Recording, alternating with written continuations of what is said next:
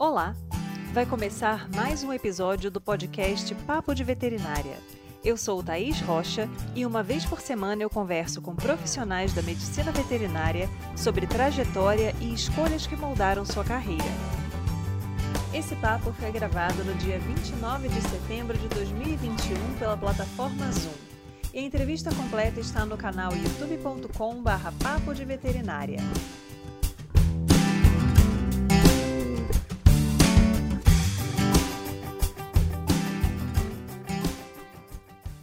No papo de hoje, eu converso com Patrícia Castanheira, médica veterinária graduada na Universidade Federal Fluminense e mestre em reprodução animal pela Universidade Federal de Minas Gerais. Ela nos conta como a oportunidade que surgiu em sua trajetória a levou até a atual ocupação no setor de produção de soros hiperimunes no Instituto Vital Brasil. Além disso, ela esclarece como se dá a atuação do médico veterinário nesse instituto e quais são os caminhos para o ingresso para aqueles que desejam fazer parte do IVB. Então, seja muito bem-vinda, Patrícia. Obrigada pela sua disponibilidade de estar com a gente hoje. Boa noite, obrigada pelo convite. É muito bom também estar aqui com vocês, falando um pouquinho sobre a profissão de medicina veterinária. Patrícia, eu queria começar te perguntando: quando você entrou na universidade, você já tinha um direcionamento para trabalhar com grandes animais? Já era uma ideia que você tinha ou isso surgiu ao longo da sua vivência na graduação? Não, então, eu entrei na veterinária para trabalhar com cavalo. Minha paixão era cavalo, aquela coisa de quem quer fazer veterinária pelo bicho. Eu amo bicho, eu quero cuidar desse bicho. Então, minha paixão era o cavalo e era mais direcionada ainda. Eu queria o cavalo, eu queria trabalhar com reprodução. Então, entrei, foi uma época, quando eu entrei, uma época que estava muito na alta a reprodução do equino, tinha muita gente trabalhando com isso, era um, foi o boom da reprodução.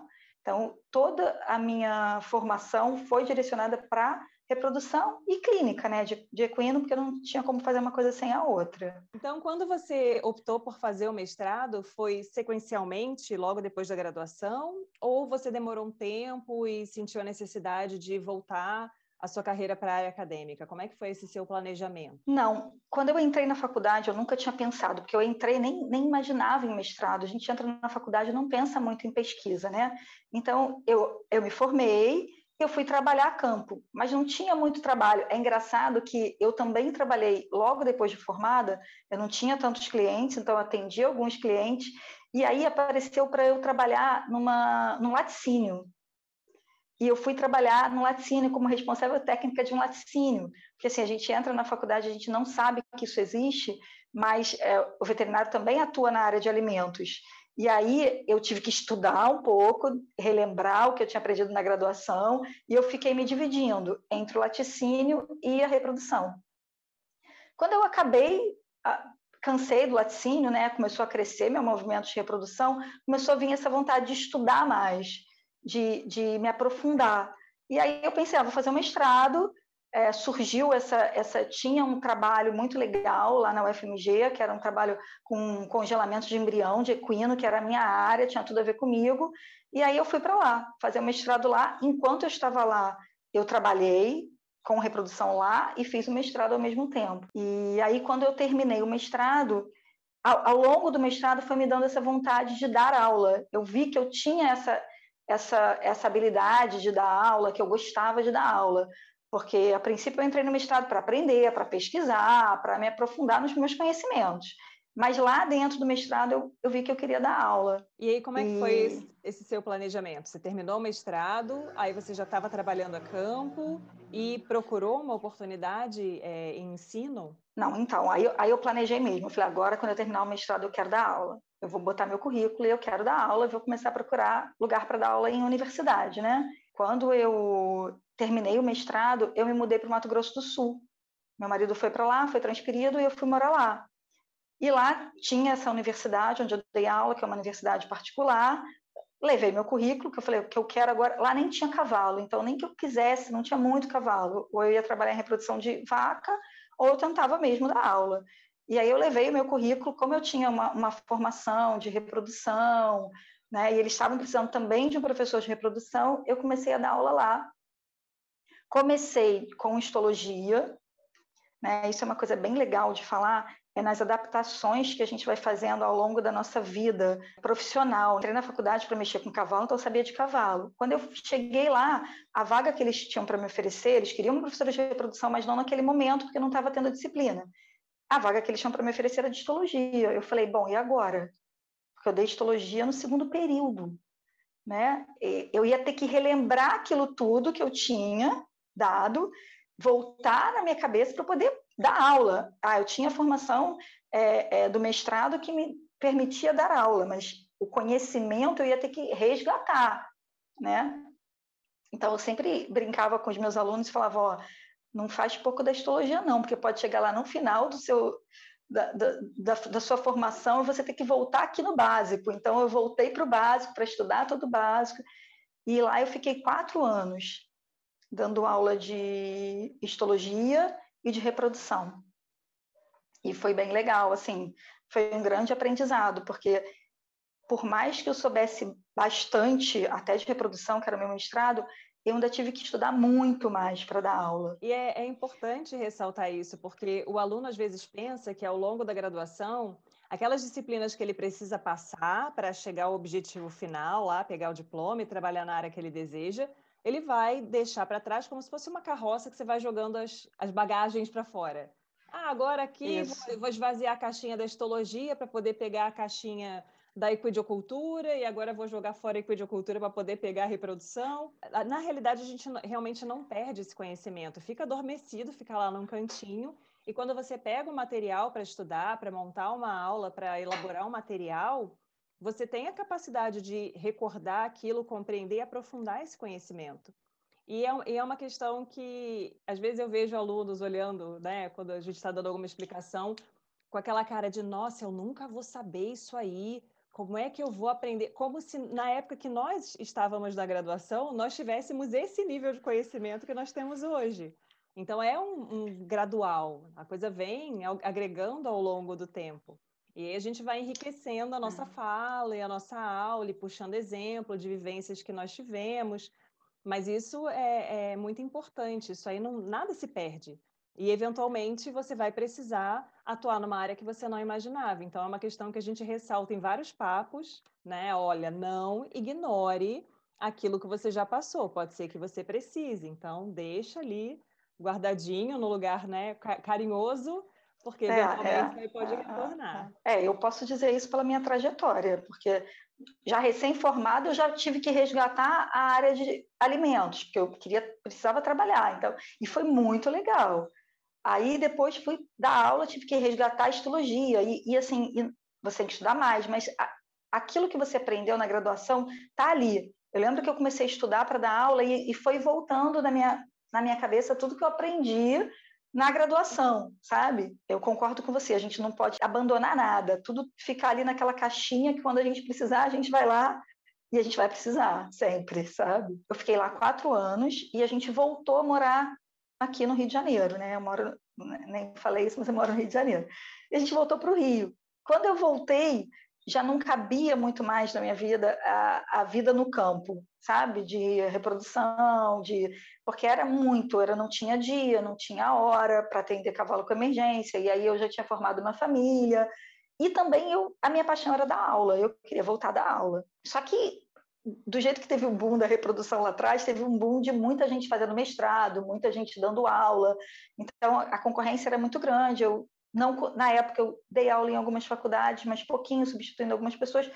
E aí estava sem, sem, sem, sem trabalho, surgiu uma vaga para trabalhar na fazenda do Instituto Vital Brasil. Então, assim, é, o Instituto Vital Brasil, onde eu trabalho, é uma empresa que é do governo do Rio de Janeiro. Lá a gente produz soros, soro antiofídico, soro antitetânico e soro antirrábico. E esse soro ele é produzido a partir do plasma do cavalo.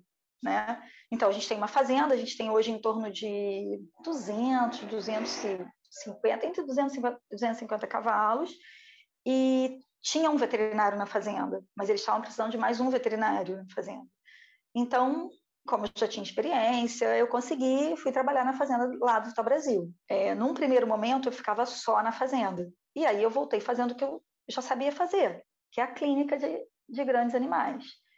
né? É, trabalhava com os cavalos, auxiliava na parte de sangria, mas é, apareceu uma oportunidade de, de, ir para a fábrica, né? De trabalhar dentro do IVB numa área de laboratório. Eles estavam precisando, tinha que ser um veterinário, porque era para prescrever as imunizações para os cavalos, não podia ser outra pessoa, e eles me chamaram para ficar nesse setor. E é bem interessante você contar como é o trabalho no Instituto Vital Brasil, porque muitas pessoas não têm muito esse conhecimento, não têm essa vivência, não têm contato com alguém que trabalhe, às vezes conhece o Instituto de nome, mas não sabe exatamente o que acontece ali. E outra questão que eu queria te perguntar, você faz parte do Comitê de Ética do, do Instituto Vital Brasil também. É, as questões éticas relacionadas ao uso de animais para esse fim, elas estão cada vez mais em alta. Muitas pessoas questionam, muitas pessoas levantam bandeiras, às vezes sem nenhum embasamento. A pessoa não sabe se no dia de amanhã vai precisar de um soro antitetânico, de um soro antiofídico, de um soro antirrábico, uhum. e está querendo dizer que, oh meu Deus, o cavalo explorado. Então, você poderia comentar um pouco a respeito de como é o manejo desses animais, os cuidados que se, que se tem, sim, sim. Né, para uma questão até informativa? Eu fui para esse setor, é, primeiro voltando àquela história de ah, comecei a fazer uma coisa que eu não entendia nada, gente, eu não sabia nada disso, nada. Só que é imunologia. Então lá fui eu voltar para o básico estudar imunologia, né? É, bioquímica, porque veneno é bioquímica puro. Eu tinha pavor à bioquímica. E aí lá, lá fui eu de novo. E é lógico que eu não peguei nada cru, porque essa, essa, essa técnica da produção do soro hiperimune é centenária né? Então, a imunizar os cavalos, mas assim, eu tive que aprender e até por conta dessa coisa, dessa modificação toda de, de, de, de pensar em, no, no, no, animal, da, da, ética animal. Então, a gente começou a tentar mudar a maneira como a gente trabalhava para melhorar a, a, saúde até dos cavalos que estavam lá. E aí eu fui estudar tudo isso e uma área totalmente diferente de tudo que eu já tinha vivido. É laboratório, eu não mexo mais com cavalo, tá? Lá, o meu setor, a gente trabalha com veneno, com vírus e com toxina, e com camundongos. Então, vamos resumir um pouquinho o processo de produção de soro, né? Primeiro, eu não sei como é a abrangência das pessoas que vão estar tá assistindo, então acho legal a gente falar, porque já tem muita gente que tem dúvida. Soro não é a mesma coisa que vacina. Na vacina, você é, recebe ali o antígeno, ou a substância que te faz mal, seja um vírus, seja uma bactéria, e o seu corpo cria anticorpos contra aquele, aquele agente agressor, e aqueles anticorpos vão durar ali na sua vida por um tempo e vão te proteger sempre que você for é, atacada por aquele estranho, aquele vírus ou aquela bactéria. No caso do soro, não. O soro você recebe quando você já tem a doença, e o que vem no soro são os anticorpos já prontos para te protegerem contra aquela doença. É, a, a, raiva, um acidente com uma serpente que te picou, o veneno da serpente. A gente tem um desenvolvimento de um soro anti-Covid, então seria para aplicar em pessoas doentes, né? Então, o soro é isso. Como que a gente obtém esse anticorpo? Através dos cavalos. Então, o que, que a gente faz? A gente pega eu vou falar o veneno que é mais simples. A gente pega o veneno da serpente, né? É, na, no caso, o meu setor, pego o veneno da serpente, processo ele, preparo e mando para a fazenda. Na fazenda, eles inoculam no animal. É como se eu estivesse fazendo uma vacina com o veneno, tá? Para o animal. Então, na fazenda, eles inoculam no cavalo. Depois de um tempo, o cavalo vai responder produzindo anticorpo. E aí eu coleto o sangue desse cavalo, pego o plasma, que tem os anticorpos, e vou, com o plasma, preparar o soro que vai ser aplicado em humanos. Falando da parte ética, algumas pessoas me questionam como seu também. Ah, mas o que você faz no Conceia? Rege a gente, que rege as seus, que é o Comitê de Ética dos Animais, a lei que criou o Conceia fala essa ética de animais é para ser aplicada em ensino e pesquisa. Então, na universidade e em pesquisa. E algumas pessoas falam, ah, mas o que você faz não é pesquisa, o que você faz é produção. Mas dentro da lei, a gente é encarado como pesquisa. Imunobiológico está dentro da lei como pesquisa. Então, a gente tem que submeter ao comitê de ética tudo que a gente faz lá, tá? É, como que é a vida desses cavalos lá? A gente tem uma fazenda. Esses cavalos, eles é, têm um esquema de ficarem soltos a noite inteira. Eles passam passam o dia num lugar coberto, tem piso e tem é, recebem capinha à vontade, ração, são 4 quilos de ração por cavalo, tá? É, e sal mineral e água à vontade. Então eles ficam ali o dia inteiro é, comendo, é, com ração, com sal mineral e água. Quando no final do dia, eles voltam para o pasto. Ah, algumas pessoas perguntam também: ah, os cavalos sofrem? Não. Quando você faz a injeção do veneno, ele não tem nenhuma reação de ser como se ele tivesse sido picado por uma serpente, porque o que eu dou de veneno, que a gente aplica de veneno, é muito pouco, tá? Algumas vezes eles têm uma reação local, igual quando você quando você aplica vacina em você, que você às vezes faz um fica vermelho, fica dolorido, às vezes eles têm isso. Então, esses cavalos não sentem nada, não sentem como se eles tivessem sido picados, nunca tive nenhum problema com nenhum cavalo com relação a isso. Ah, eles sofrem para retirada do sangue? Também não. Porque é como se eles estivessem tendo, é, doando o sangue, igual como a gente doa quando você vai doar sangue, é a mesma coisa, tá? Então a gente vai, ah, tem a parte de furar a jugular dele com uma agulha, que é uma agulha mais grossa para poder tirar o sangue, extrair o sangue dele. Mas depois que, ele, que, ele, que a gente retira o sangue dele, ele volta para o lugar onde ele fica, vai comer, vai beber água normal, tá? Os cuidados que a gente tem é, a gente sempre examina o cavalo antes, para ver se ele está normal, se ele tem febre, afere a temperatura para ver se está com febre, porque se ele tiver algum outro tipo de doença, qualquer coisa, eu não posso é, é, extrair o plasma dele, porque eu não posso usar esse, esse sangue, né? Esse plasma. E tem um veterinário todo dia na fazenda, tá? Olhando a saúde dos animais. É, as pessoas perguntam também: esses animais é, duram quanto tempo? Olha, é uma, a gente fica, a gente tem animais lá com mais de 20 anos que já estão lá, já estão participando, doam sangue e estão velhos, mas estão vivos lá. Entendeu? Ah, ele morre porque você inoculou ele? Não. Vai morrer porque ficou velho.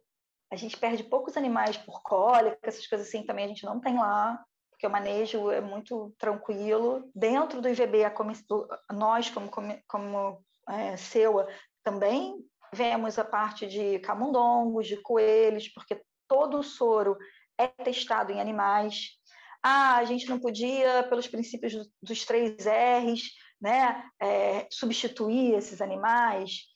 Não tem como. Por quê? Primeiro, é, a, a, única maneira de tratar um acidente ofídico é através do soro antiofídico. Não tem outro jeito. Não tem aquelas coisas malucas de colocar a urina em cima, de chupar o veneno, nada disso, só o soro. Algumas pesquisas já tentaram criar é, é, é, substâncias a partir do veneno que pudessem combater é, as reações do acidente ofídico. Não, ninguém teve sucesso. As pessoas às vezes têm sucesso in vitro, mas quando vão usar isso em vivo, não tem sucesso. É, o veneno é uma estrutura muito complexa né? Ele não é uma coisa simples, ele é muito complexo, ele tem muitos, muitas proteínas e, e o anticorpo que, que, é produzido né, na, no na, um ser vivo, pode ser cavalo. Alguns lugares usam camelos para produzir anticorpo, a gente usa cavalo. Ele é muito específico. É muito difícil fazer em laboratório alguma molécula que é, seja eficaz contra o acidente por serpente, sabe? É, quanto a usar os animais na parte que a gente faz de testar o soro, é, a, a, maioria dos testes que a gente faz uh, é farmacopeico, então está descrito na farmacopeia brasileira. A gente precisa fazer daquele jeito. Para a gente mudar, ter é, um desenvolvimento de uma metodologia alternativa, essa metodologia alternativa ser aprovada pela, pela farmacopeia, e aí sim. Alguns testes, um teste, né, que é um teste que a gente faz com coelho, já tem uma metodologia alternativa é, desenvolvida para ser feita em células, e isso a gente, tá com, a gente tem cinco anos para se adaptar a essa mudança, e daqui a pouco a gente, graças a Deus, não vai mais usar o coelho, mas o camundongo a gente ainda vai ter que usar por algum tempo, eu acho. Eu tive um papo com a Karina Krever, que trabalha com biotério, e a gente falou um uhum. pouco sobre isso, sobre os métodos de substituição, quando existe a possibilidade de não utilizar um animal. Isso é feito, mas muitos métodos ainda não são validados, ainda estão sob estudo. E quando a gente está lidando com a segurança de pessoas, porque no final das contas esse soro vai ser usado em uma pessoa que foi picada por uma isso. serpente, então é uma situação potencial de risco de morte ali, você precisa ter uma segurança biológica. Então, isso precisa passar por um teste antes. Se quando chegar nessa etapa de existir uma alternativa, é claro que a maioria das, das instituições vai se adequar, mas ainda não é uma Sim. questão imediata. Então, eu lembro que uma vez eu fazendo uma disciplina, a gente ficou numa discussão a respeito do, do uso de animais para estudos científicos e etc. E para mim era bem claro, é, pensando, por exemplo, no teste de um fármaco. Eu prefiro, né, se eu puder fazer uma escolha, que seja testada a segurança em um animal que vai nascer para aquele fim, do que que o meu filho tome um medicamento que amanhã se descubra ser teratogênico. Né? Então, para algumas coisas a gente ainda não tem uma alternativa melhor, mas isso está em evolução. Então, em algum momento chegaremos a essa etapa de cultura de células, outras formas aí, mas por enquanto não tem como separar uma coisa da outra. Então, as coisas têm que ser hum. feitas de forma séria e criteriosa. Então, o que eu acho é isso. Se a gente não pode, no princípio dos 6R, se a gente não pode substituir, vamos usar os outros dois, que é diminuir o número de animais e, e melhorar o teste, e melhorar. Hoje eu estava ouvindo uma, uma palestra falando de bem-estar animal, é, de como até de como o jeito de pegar o camundongo melhora a, a vida dele. Então assim, então vamos trabalhar o bem-estar animal, né? Vamos trabalhar o fazer o teste com muita eficácia para a gente não ter que repetir o teste várias vezes, né?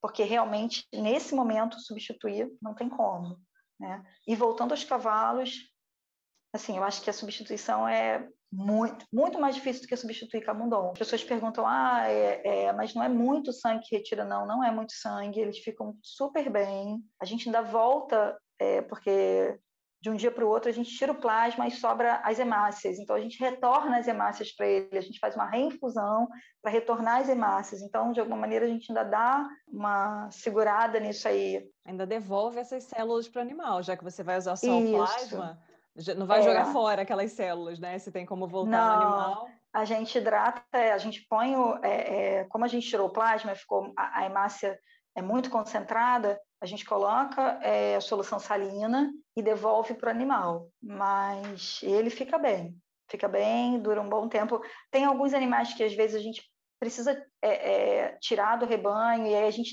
doa, a gente já fez doação para algumas universidades é, a gente doa porque eles não respondem produzindo a quantidade de anticorpos que a gente precisa.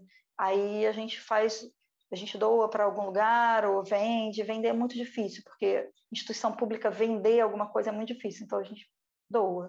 E em termos de oportunidade para médico veterinário, existe a parte de cuidado direto com os animais, existe o trabalho em laboratório, Existem outras atuações do médico veterinário dentro do instituto que você poderia comentar? A gente tem essa parte do laboratório que inclui a parte que eu faço, que é a produção de, de antígenos, a produção de antígenos.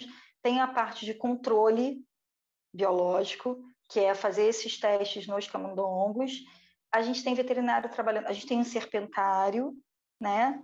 Que é onde ficam as serpentes que, do, que da onde a gente tira o veneno para imunizar os cavalos. A gente também tem veterinário lá. A gente tem um biotério, camundongo, cobaia e coelho, e a gente também tem oportunidade lá para veterinário. E a fazenda, né, que eu já falei, que a gente tem uma veterinária lá, mas a nossa intenção até é ter outro, porque uma ficaria mais na parte de laboratório, o outro ficaria mais na parte clínica mesmo dos animais. E você havia comentado que não existem é, processos seletivos diretos para a pessoa se inserir no instituto. Normalmente são trabalhos terceirizados. Então, como é que é esse processo de seleção? Qual a importância das relações interpessoais, de você ter contatos, conhecer pessoas?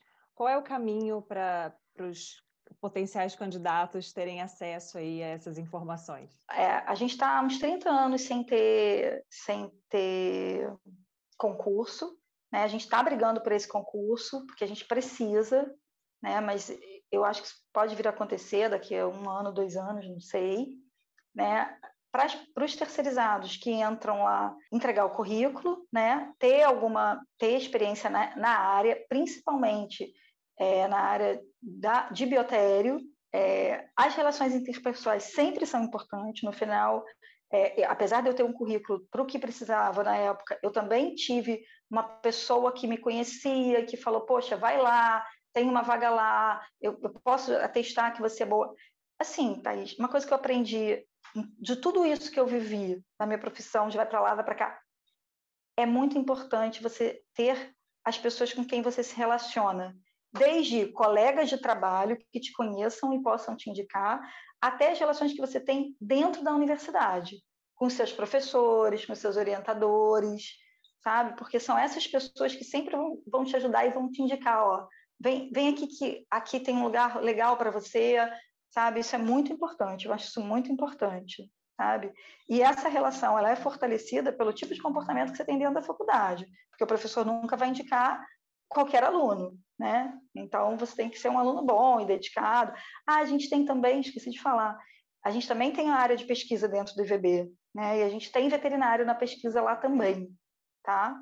A gente tem, eu acho que dois veterinários trabalhando com pesquisa lá. Então, Patrícia, é, para a pessoa procurar essa oportunidade de, de trabalho né, no Instituto Vital Brasil, qual seria o caminho? Existe um setor para onde a pessoa pode enviar o currículo para um processo de seleção? É, existe uma expectativa de abertura de vagas, ou a pessoa que tem esse perfil de trabalho com serpentes, trabalho com biotério, trabalho com equinos, trabalho com laboratório, pode tentar uma oportunidade enviando o currículo para a instituição? Então, a gente tem uma RH da instituição e ele recebe currículos, então acho que o melhor, melhor caminho seria levar até lá o currículo ou entrar em contato, né, tem um site do IVB, entrar em contato e pedir para enviar o currículo para lá.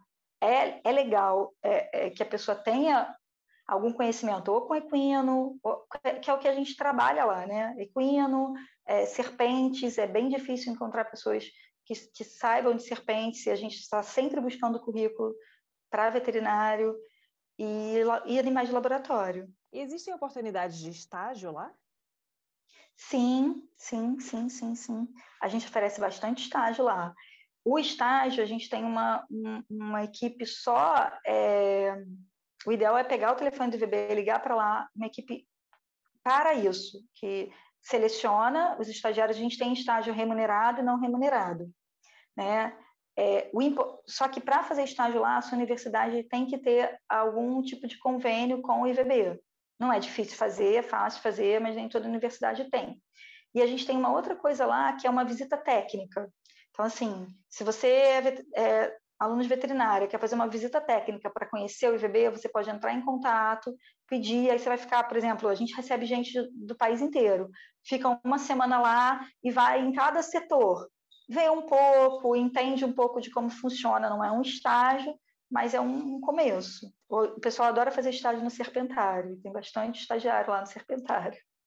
É bacana porque a área de selvagens tem crescido bastante, o interesse dos alunos por essa área cresce bastante, e às vezes eles têm aquela visão de que vai trabalhar a campo, capturando serpente, que invade a residência, alguma coisa desse tipo, e às vezes a pessoa tem essa, essa intenção de trabalhar, né, Butantan, Vital Brasil, mas não sabe muito quais são os caminhos, por onde ela pode é, adentrar aí essa, essas instituições.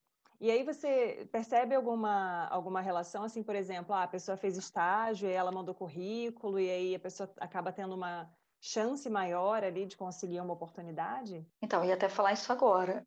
Uma boa maneira de começar a trabalhar no IVB é através do estágio. Porque aí a pessoa já, tipo, ainda mais assim, para trabalhar com serpente, então, com certeza, porque você já ficou lá, você já teve experiência, já conheceu, você já viu como é, as pessoas já viram como você trabalha, porque é muito delicado chegar lá e já começar a trabalhar com serpente, entendeu? Nos cavalos também, mas a serpente é mais. Então, assim, eu acho que o melhor caminho é começando. A gente já teve estagiário contratado que depois saiu, foi trabalhar em outros lugares, mas a gente já teve estagiário contratado lá sim. Bacana. E tem mais alguma coisa que você gostaria de compartilhar com o pessoal a respeito da sua trajetória, né, dessa mudan dessas mudanças de área, de querer trabalhar com reprodução, de repente se vê lá na histologia, voltando ao básico, e aí depois vai para um trabalho que mexe com bioquímica, com imunologia? Uhum. O que eu acho mais importante disso tudo é você se dedicar muito ao que você está fazendo, sabe? Porque assim, às vezes as pessoas falam, gente, mas você queria fazer reprodução de cavalo e hoje você está dentro de um laboratório. Adoro, gosto muito, adoro. Amo os meus cavalos, sinto uma falta danada deles, né? Adoro o cheiro do cavalo, mas eu estou feliz fazendo o que eu faço. Porque às vezes as pessoas falam, não vou fazer isso de jeito nenhum, porque não foi para isso que eu estudei, porque não é isso que eu quero. Mas dá uma chance, sabe? Porque quando você adquire conhecimento naquela área que você está trabalhando, quando você vê que o que você produz é, acrescenta alguma coisa ao local que você está trabalhando, à empresa que você está trabalhando, eu, eu, assim, eu, eu tenho muito orgulho porque eu acho que o trabalho que a gente faz de produção de soro antiofídico é muito importante, porque o ofidismo é uma doença negligenciada, porque assim, quem você vê sofrendo picada de serpente aqui no, no nosso meio? Ninguém. São, são geralmente pessoas que estão trabalhando no meio do mato, que estão muito isoladas, que não têm acesso. Se eles não tivessem aquele soro, eles vão morrer. Então, assim, então, tudo que eu fiz, eu gostei. E tudo que eu fiz, eu me dediquei muito, eu estudei muito. Quando eu trabalhava com, com laticínio, eu adorei, aprendi pra caramba. Então, assim, é legal a gente fazer a faculdade pensando no que a gente quer. Eu acho legal a gente correr atrás do que a gente quer, mas não feche as portas para o que pode aparecer porque às vezes só vai precisar um pouquinho de esforço seu, de estudar um pouquinho mais, de se aprofundar um pouquinho mais, e aí você vai ver que você pode fazer outra coisa, que você vai gostar de outra coisa, que você é útil fazendo outra coisa, que você é bom fazendo aquilo ali. Porque é bem por aí, a gente costuma ressaltar muito isso para os alunos. Não negligenciem as experiências que vocês têm ao longo da graduação, porque a veterinária oferece uma infinidade de áreas diferentes. E toda vez que a gente fecha a cabeça e a gente direciona muito, deixa de olhar para os lados, a gente deixa oportunidades passarem que Sim. podem ser uma porta de entrada para uma coisa que vai te deixar muito feliz. Mas você não sabe disso porque você Isso. nem tentou. Então precisa Exatamente. ter essa mente aberta. É, resumir o que eu queria dizer, entendeu? e aí você vai tendo experiências riquíssimas de vida, de pessoas que você conhece ao longo desse caminho, de coisas que você vai aprendendo. É muito legal. Assim, eu gosto muito de, de ser veterinária, adoro. Não sei o que me reserva no futuro, vamos ver. E é importante porque, às vezes, o, o, a carreira na reprodução. Outro dia eu estava até conversando com uma colega a respeito disso. A carreira na reprodução, muitas vezes, ela tem um prazo de validade até por questões físicas do veterinário. Uhum, tem a questão uhum. de rotina, de constituição de família, daquela rotina às vezes já não encaixar mais dentro do estilo de vida que você quer. Mas às vezes a pessoa tem problema de ombro, tem problema de coluna, tem problema, sim, sim. né, muita, muito deslocamento, dirige muitas Então você horas. cansou de ficar na estrada, né? Porque chega uma hora que você cansa da estrada, para lá, para cá, para lá, para cá, isso que você falou. E aí, vamos ver outra coisa. Dá para abraçar muitas oportunidades aí. Dá, porque a nossa profissão é rica nisso, sabe? A gente tem um leque enorme que a gente pode escolher, tem que olhar para todos eles.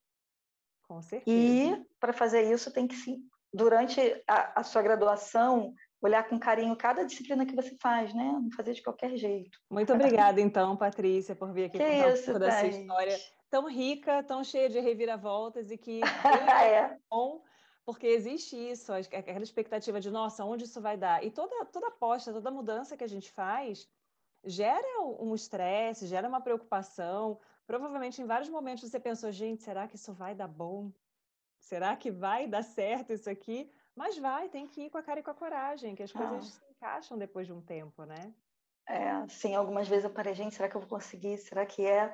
Né, assim, muito doido. Eu cheguei no Mato Grosso do Sul, só tinha vaca. Eu falava, meu Deus do céu, o que eu vou fazer com essas vacas todas?